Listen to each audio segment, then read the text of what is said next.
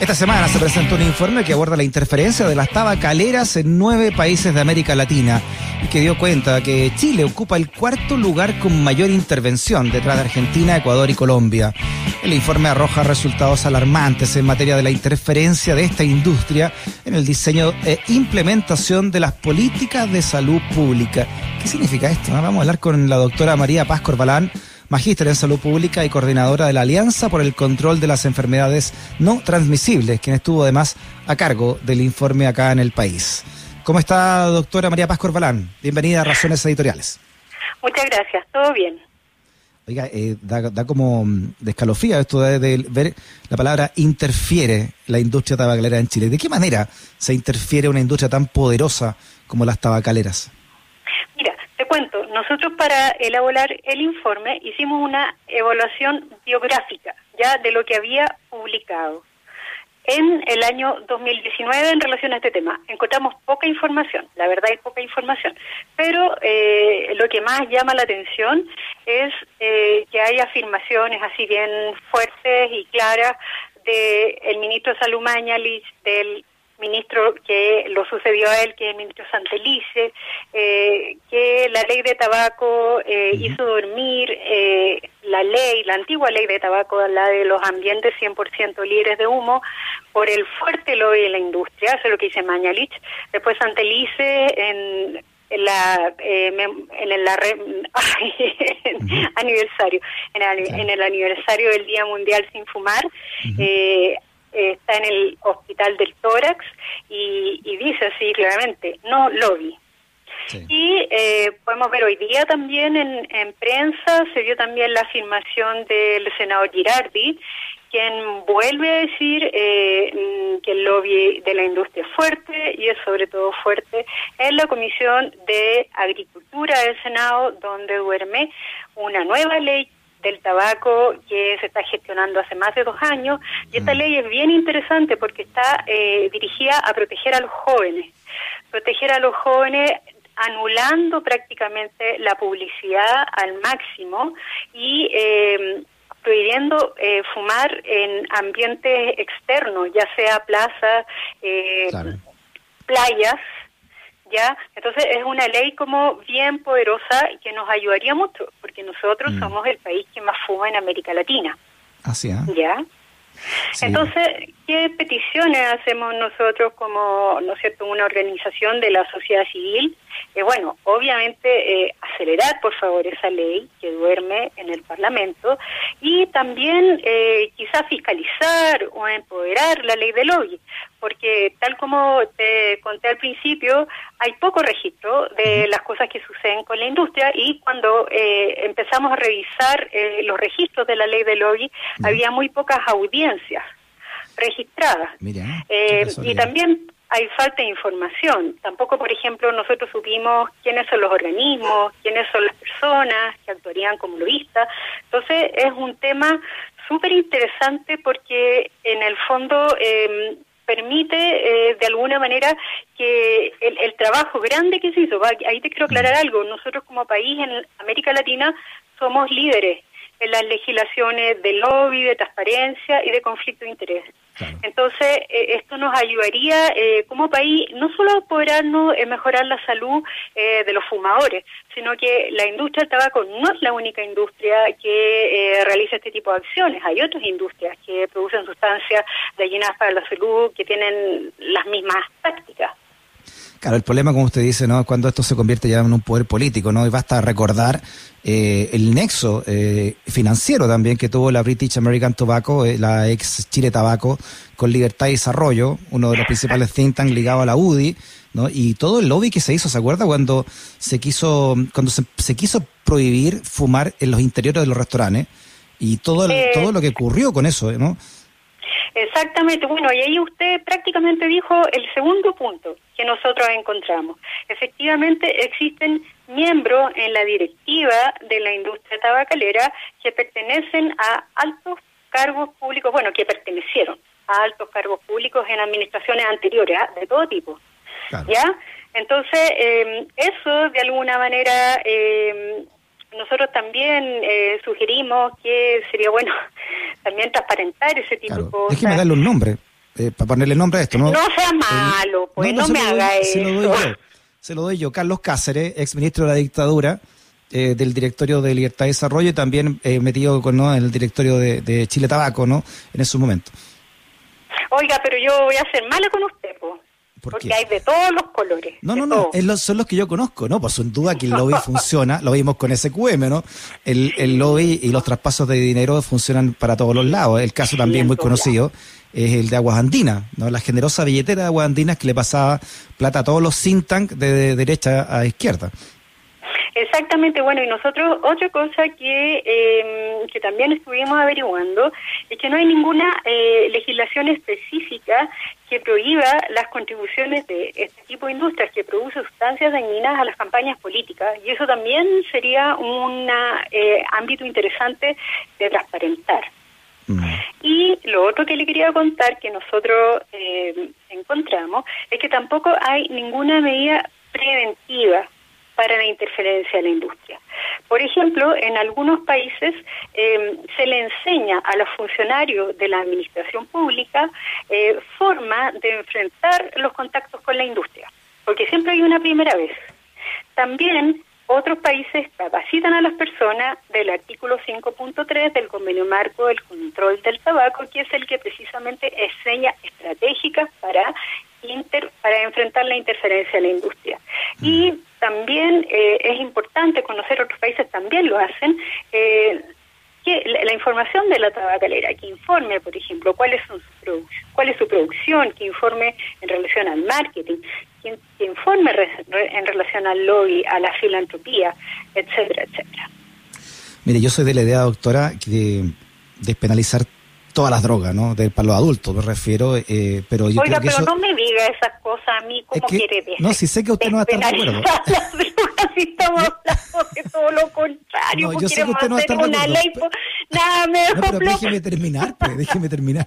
Yo digo, digo esto porque eh, la despenalización finalmente significa regulación para evitar que realmente los jóvenes vayan, que paguen impuestos y evitar esto, ¿no? Eh, por ejemplo, el cigarrillo, así como se prohíbe, tomar en las calles, debería prohibirse completamente fumar también en las calles, por el ejemplo además queda eso, y además porque el humo, a diferencia del alcohol incluso, ¿no? Contamina a los que lo rodean también, al fumador y a los que pasan por el lado de él.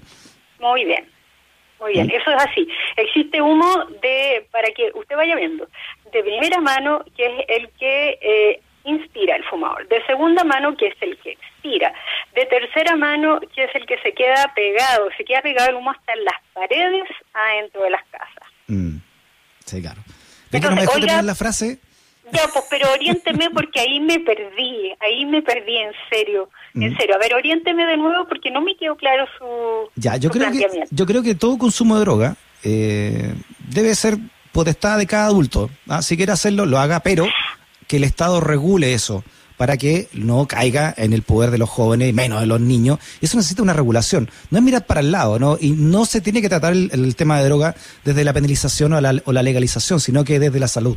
Es un problema de salud, no es un problema legal. eso es lo que yo voy.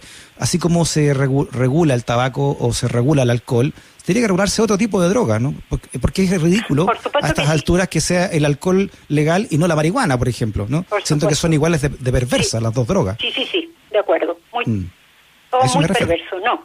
Terrible, ¿ah? La, la marihuana hoy en día es una epidemia. Sin duda. No, y el problema de la marihuana es que le mata la neurona. Así yo le mm. digo a mis hijos. Entonces es un temazo todo el cuento de la droga. No, no, y he, hablado con muchos psiquiatras de esto, que el, consumo de marihuana antes de los 25 años, cuando el cerebro aún no se ha, no se ha conformado, es, es terrible, o sea, pues. hace mucho daño. Pero la solución no es penalizarlo, perseguirla legalmente, sino que educar para que esos, esos jóvenes realmente hasta los 25 años al menos se alejen de ella. Claro, mira, yo le quiero contar que hay países que han despenalizado la marihuana. En, en Europa, en general, Holanda, Suiza, todos esos nórdicos que siempre van como más adelante que uno. Y le cuento que ahora vienen para atrás. Están volviendo a penalizar. Ahora, penalizar sí, en el sentido de proteger. Aquí fundamentalmente la idea es proteger a los menores de 18 años. Es, Esa es la fundamental idea. Pero mire, yo sería más duro aún. Yo, yo creo que deberá ser, eh, obviamente, despenalizar significa, no significa desregular, todo lo contrario. Yo creo que despenalizar significa precisamente que el Estado regule ese consumo, esa libertad. Toda libertad tiene que ser regulada, sobre todo la libertad que le hace mal a los jóvenes y más a los niños, por supuesto. Exactamente, así que bueno, así como mensaje final, porque me, da la idea que vamos a finalizar.